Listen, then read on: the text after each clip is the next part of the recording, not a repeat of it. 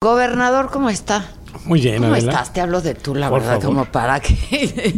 ¿Cómo estás, gobernador? Muy bien, Pues muchas gracias por recibirnos aquí en tu estado, Cancún, este, aquí en Quintana Roo, que es la sede de esta eh, cumbre de negocios por primera vez en esta región del país, la número vez. 17, porque pues es una cumbre ya este, muy instituida en nuestro país y con, con gran prestigio, ¿no? Sí, es un evento de mucha importancia para la inversión, para pues revisar y verificar temas que pasan en la economía, en, en el mundo empresarial, en la parte financiera de México y del mundo. Me parece que siempre es muy importante tener este espacio de intercambio, de reflexión. Empezó hace pues 17 años y eh, nunca había estado en el sur sureste de México y ahora sí. Viene para acá por primera vez y qué bueno que es aquí en Cancún. Nos da mucho gusto que Porque así sea. además están los, los pesados, ¿no? Ahora sí Pues que peso vienen. por peso. Están pues los empresarios más importantes del país, este, y las compañías más importantes del país están representadas, las internacionales también que están en nuestro país están aquí representadas, y se hablan de temas que como tú dices tienen que ver con eh, la economía de, de nuestro país. Este, y tú ahora como anfitrión, ¿qué has visto? ¿Estás, estás optimista? ¿Qué, qué has escuchado? Mira, ya, además de empresarios, están embajadores de muchos países, China y Estados Unidos, por ejemplo. Estados Unidos, sí, claro. los, los dos, eh, algunos eh, conferencistas norteamericanos, estuvo Paul Ryan. Eh, haciendo todo un balance y varios comentarios sobre la situación de, de Estados Unidos para el próximo año. Tú sabes bien que en materia turística Estados Unidos es muy Es- importante claro. y eh, había que escucharlos y saber qué es lo que están pensando. El embajador ayer eh, Landau estuvo platicando mucho sobre el Tratado de Libre Comercio, estuvo don Jesús Seade, subsecretario de Economía, entonces también permite De Relaciones un- Exteriores para de América del Relaciones Norte. Exteriores para y que eh, es su tema, lo, lo conoce muy bien. y-. Y, ¿Qué eh, dicen? ¿Que lo van a firmar? Pues en eso están, en eso pensando. Porque sí. el único país que lo ha firmado es México. Así es. eh, Ayer también hubo elecciones en Canadá, eso también seguramente ayudará. Pero eh, eh, evidentemente la- el, el ambiente, el, el espacio que se da es un espacio muy adecuado para conocer cómo está esta situación. Y lo que hemos visto, pues es, mira, un, un esquema de cierta incertidumbre en materia de inversión en el país. Afortunadamente en Quintana Roo, con muy buenos montos en materia de inversión, creciendo, con buenos proyectos, con Oye, mucho interés hacia determinados el espacios. desarrollo que se acaba de anunciar, ¿no? De no sé cuántos miles de... A todos nos, nos, nos sorprendió. ¿Me cuentas, por favor, cómo estuvo? Porque es un- una inversión enorme. Mira, Un desarrollo eh, muy grande. Anunciaron en una de las conferencias del En presidente López. Obrador una inversión de poco más de mil millones de dólares en cerca de tres mil cuartos de hotel en la zona hotelera de Cancún. Debo decirte que en primera instancia me pareció muy sorprendente porque pues no hay mucho espacio en la zona hotelera de Cancún, prácticamente está toda, ocupada. toda ocupada. Eh, no habíamos tenido el, el contacto con, desde el punto de vista estatal con eh, los empresarios de este proyecto. Conocemos muchos de los proyectos que se están haciendo aquí en la, propia zona hotelera, algunos eh, hoteles cambiando de marca, remodelándose, eh, ampliándose. Eh, más de 16 mil cuartos teníamos considerados en construcción durante este año, el, anterior y el próximo. Sin embargo, esto no estaba en la cartera, ahora estamos verificando. Sí hay una, una zona aquí en la zona hotelera, no, no da hacia el mar, No da al hacia la mar, parte de que la eso es laguna, todavía más sorprendente. hacia ¿no? la zona de la laguna y son pues 3.000 llaves, 3.000 cuartos de hotel que evidentemente tendrán que trabajar en mucho en servicios públicos para la propia zona hotelera, ampliar la capacidad de los servicios que la zona hotelera de Cancún tiene y que por supuesto le vamos a poner mucha atención a ese a esa parte que es fundamental para que el desarrollo se pueda dar de manera correcta. Pero bueno bienvenida bienvenidos esas, pues, esos montos de inversión que son siempre muy importantes. Aquí el, el tema del cuidado al medio ambiente cumplir con cada una de las normas es y será fundamental este, pero es una buena noticia finalmente, ¿no? Porque pues, eso habla del nivel de confianza y pues estas inversiones que llegan aquí al estado está increíble. Sí, no, Lo, sorprendente es que fuera en la zona hotelera, porque a mí me sorprendió está, muchísimo. Está creciendo en, en, hoteles la zona continental de Isla Mujeres, algunas zonas de la Riviera Maya pero no, la zona hotelera de Cancún. Claro, claro. Oye, este, y bueno, ¿cómo, eh, tú lo decías muy bien hace, hace unos minutos y yo he entrevistado a algunos empresarios y justamente les pregunto, ¿no?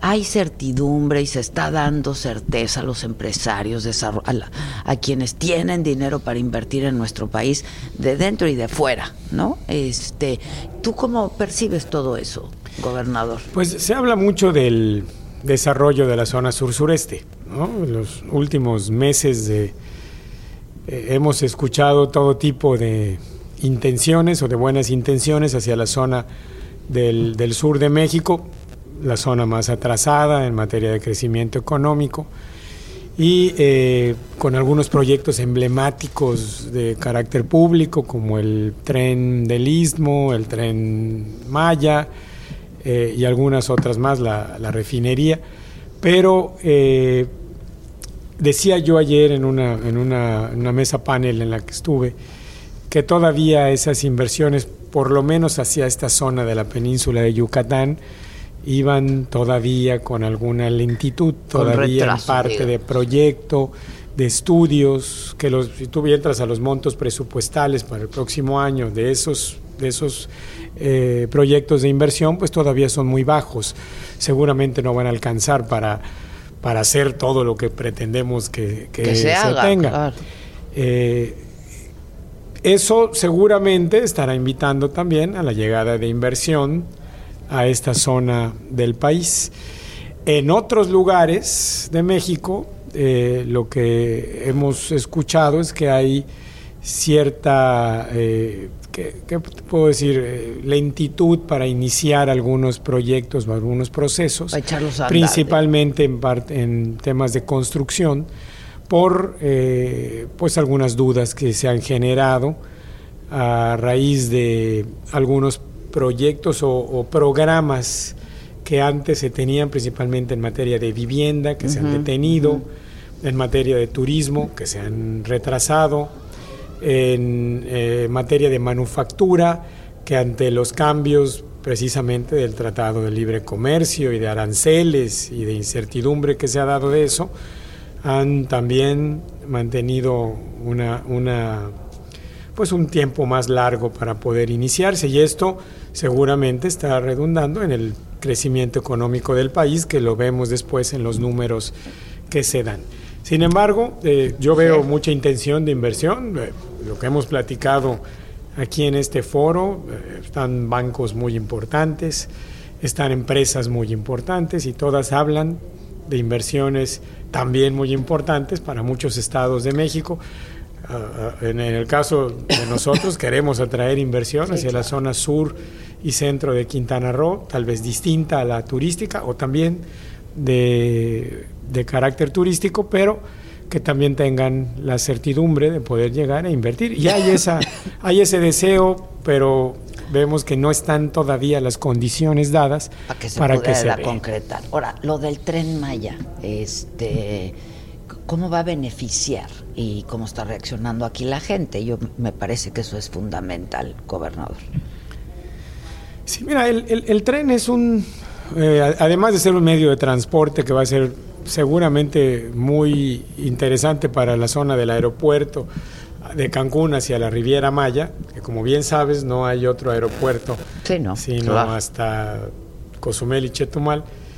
Eh, pues son 50 mil cuartos de hotel entre el aeropuerto de Cancún y Tulum. Entonces seguramente será importante para ese traslado, para ese movimiento turístico y también para los trabajadores de la industria turística, porque los centros eh, de vivienda están en Cancún, están en Puerto Morelos, en Playa del Carmen y en Tulum, y a todos, eh, de, todos esos sitios se desplazan para llegar a sus centros de trabajo.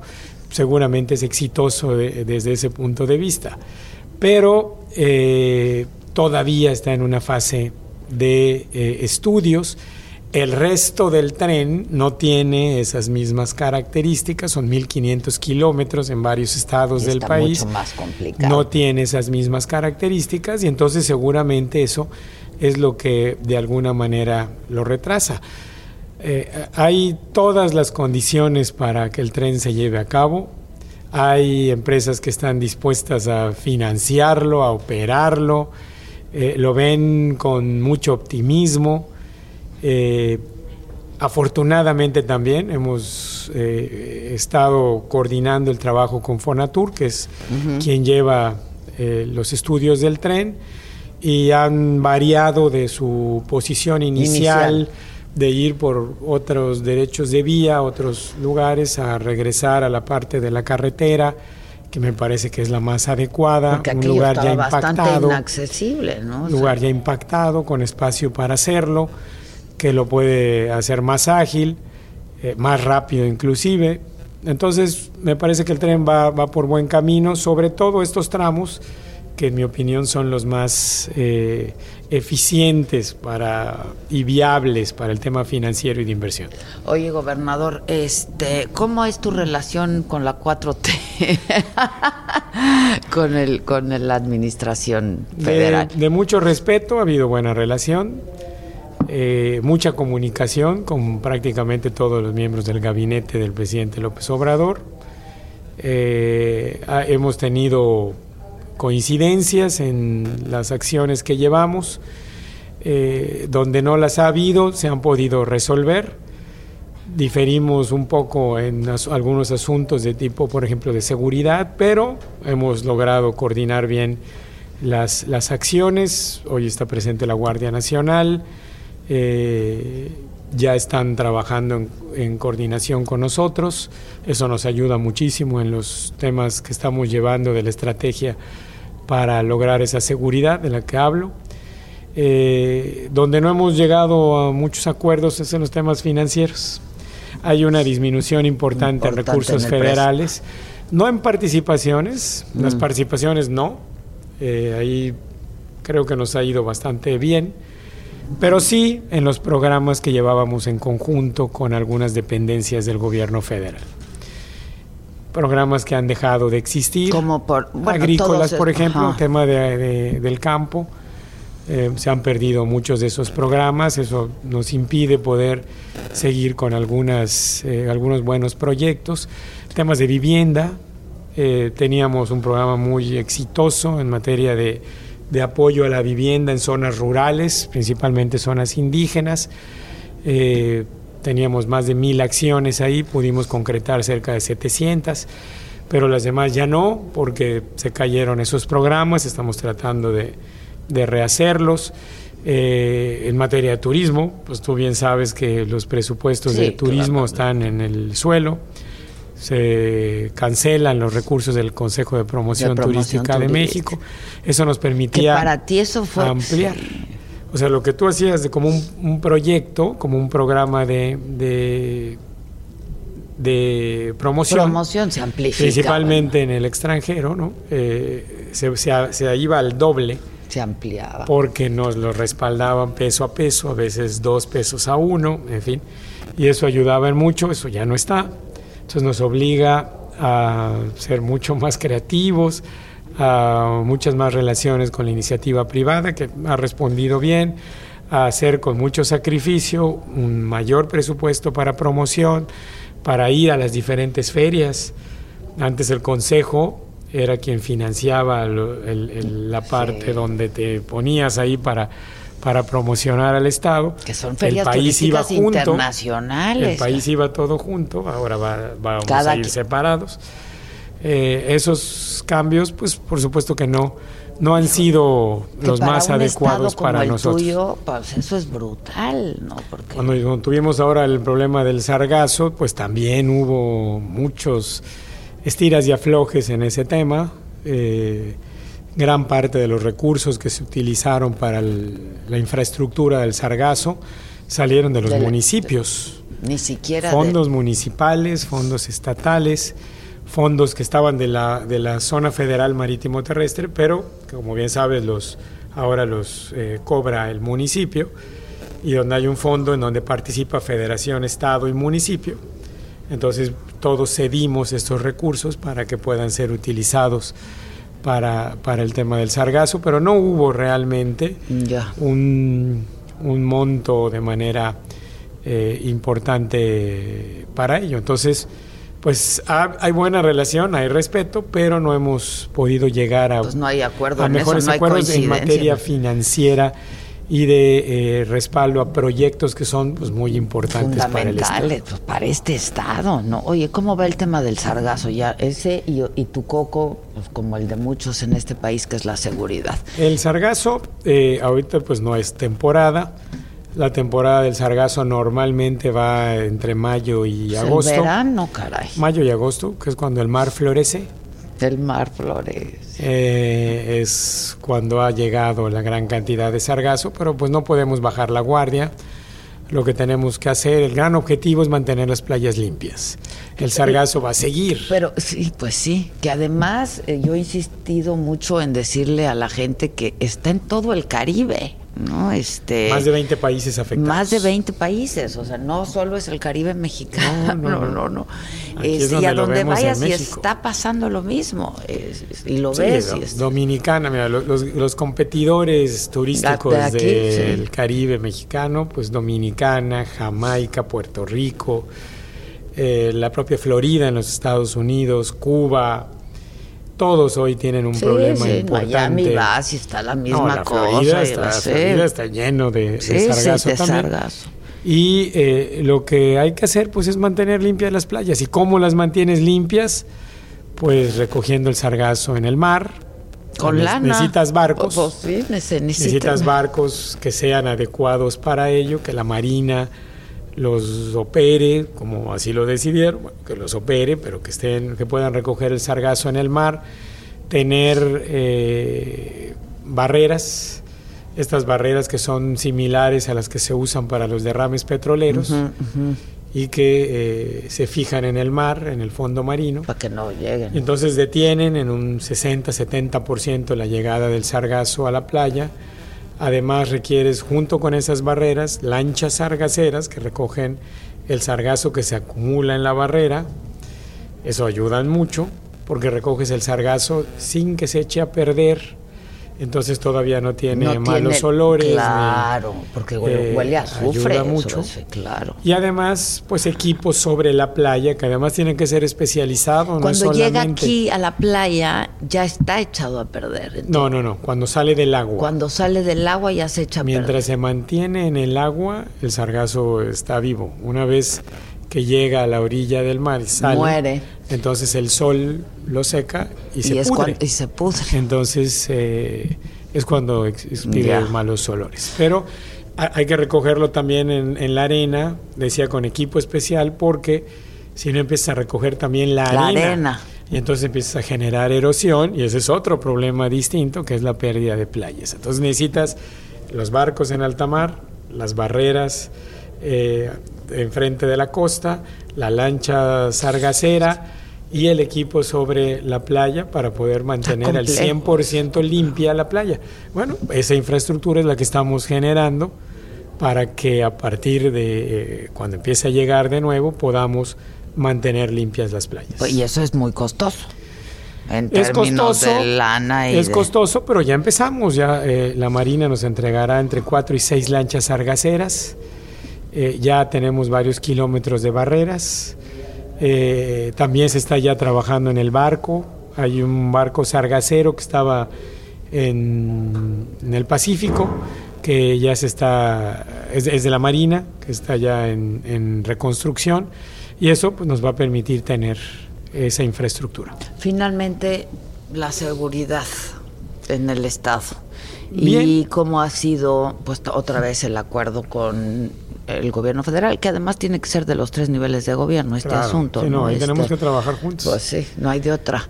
Este, pero no sé, gobernador, cuando vemos cosas como las que pasaron en Culiacán, ¿no? Por ejemplo, pues cómo hubiera reaccionado el gobernador o, qué hubieras hecho tú, por ejemplo, ¿qué opinas? Mira, mira Adela, eh, yo siempre he pensado que lo más importante es fortalecer primero a tus policías. Las instituciones tienen que tener la fortaleza para poder respaldar un tema como el que vimos.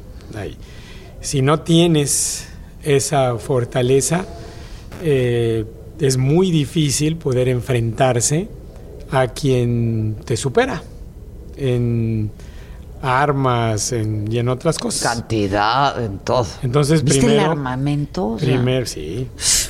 Y, también sé que ya hay algunas reuniones para trabajar sobre. Me da mucho gusto que así ocurra, de que no llegue el armamento a México. Sí, pues, ojalá. Eh, pero eh, fortalecer primero tus instituciones policíacas, porque si no tienes eso, pues cuando tú cuando yo te digo policías municipales, pues piensas en muchos involucrados con el con los malos, digamos. Eh, falta de equipo, de herramienta, malos salarios, pues es muy difícil entrarle a un tema tan complicado como ese. Lo que aquí hicimos y es parte de la estrategia fue primero fortalecer nuestras policías, recibimos muchas críticas por eso, ¿no? porque tenías que entrar, limpiar, Ah, hubo muchos policías que estaban ahí, que se fueron a la cárcel, otros salieron de la institución. Eh, hicimos todo un mando único para que pudiéramos trabajar juntos con, las, con los municipios, porque si no, entonces eran mil policías de, un, de Benito Juárez, 800 de Solidaridad, 300 de Cozumel. Hoy, en cambio, estamos todos juntos, somos más de 5 mil, y entonces estamos equipados, tienen mejores salarios, han pasado procesos de, revisión, eh, nos ha ido muy bien en Cancún, Cancún ha venido eh, bajando sus índices, mejorando. No podemos decir que no pasa nada, eso no es cierto, pero ah, hemos hecho una, una disminución, una disminución muy importante en materia de crímenes en, en Benito Juárez, en Cancún. Nos, nos, retrasamos un poco en solidaridad en Playa del Carmen por algunos temas de falta de entendimiento con el municipio y eso permitió entonces que no pudiéramos o, no permitió que alcanzáramos las metas que queremos, pero ya estamos recuperando, ya logramos estar ahí y eh, lo que vemos son eh, grandes retos. Necesitamos el apoyo federal, necesitamos el apoyo municipal. ¿Hay presencia de la Guardia Nacional? Alrededor de 600 elementos de Guardia Nacional que han venido llegando poco a poco principalmente de la Marina, que se han ido incorporando a la Guardia Nacional y eh, que han empezado a operar con nosotros en algunos de los destinos que ya tenemos, pero, pero con una mejor policía, entonces hoy puedes enfrentar. Tenemos muchos más vinculados a proceso, muchos más detenidos y eh, hay que seguir trabajando a pesar de críticas y a pesar de otros asuntos políticos. supongo que gobernar, el, ejercicio de gobernar, pues no tiene luego muy contentos a todos, ¿no? Así es. Pero pues así, es. Gobernador, pues muchas gracias por lo pronto y espero, espero que luego podamos conversar mucho más largo, este, un montón de cosas de las que podemos platicar, pero sé que tienes ahora también actividad aquí, recibir a mucha gente en la cumbre. Qué padre que se hizo aquí, ¿no? Este que se haya elegido este lugar y la sede y este centro de convenciones que está increíble. Este y pues nada, esto impulsa mucho también, ¿no? Este y me parece que es importante que se haya hecho por primera vez, insisto, en esta parte de, del país. Así es que muchas gracias. Muchas gracias, Gracias por, tu hospitalidad y por recibirnos. Por acompañarnos Al contrario, aquí en Muchas gracias. Y qué bueno que estás aquí. Muchas ¿eh? gracias. Saludos a todos. Gracias, gracias, gobernador. Y bueno, pues eh, con esto nos despedimos. Muchísimas gracias, como siempre. Nos escuchamos mañana a las 10 de la mañana, eh, que seguiremos transmitiendo desde aquí todavía, desde, desde Cancún, Quintana Roo, en esto que que es eh, la sede de la cumbre de negocios, que justamente termina hoy es la clausura, gobernador, ya por la tarde. Por la tarde, pero nosotros mañana seguiremos transmitiendo desde aquí para dar un poco, eh, pues un panorama de lo que se habló, lo que se discutió, lo que se dijo. Así es que muchísimas gracias, eh, que pase usted un buen día, que pasen todos un buen día y nos escuchamos mañana. When you make decisions for your company, you look for the no-brainers. If you have a lot of mailing to do, stamps.com is the ultimate no-brainer. Use the stamps.com mobile app to mail everything you need to keep your business running with up to 89% off USPS and UPS. Make the same no-brainer decision as over 1 million other businesses with stamps.com. Use code PROGRAM for a special offer. That's stamps.com, code PROGRAM.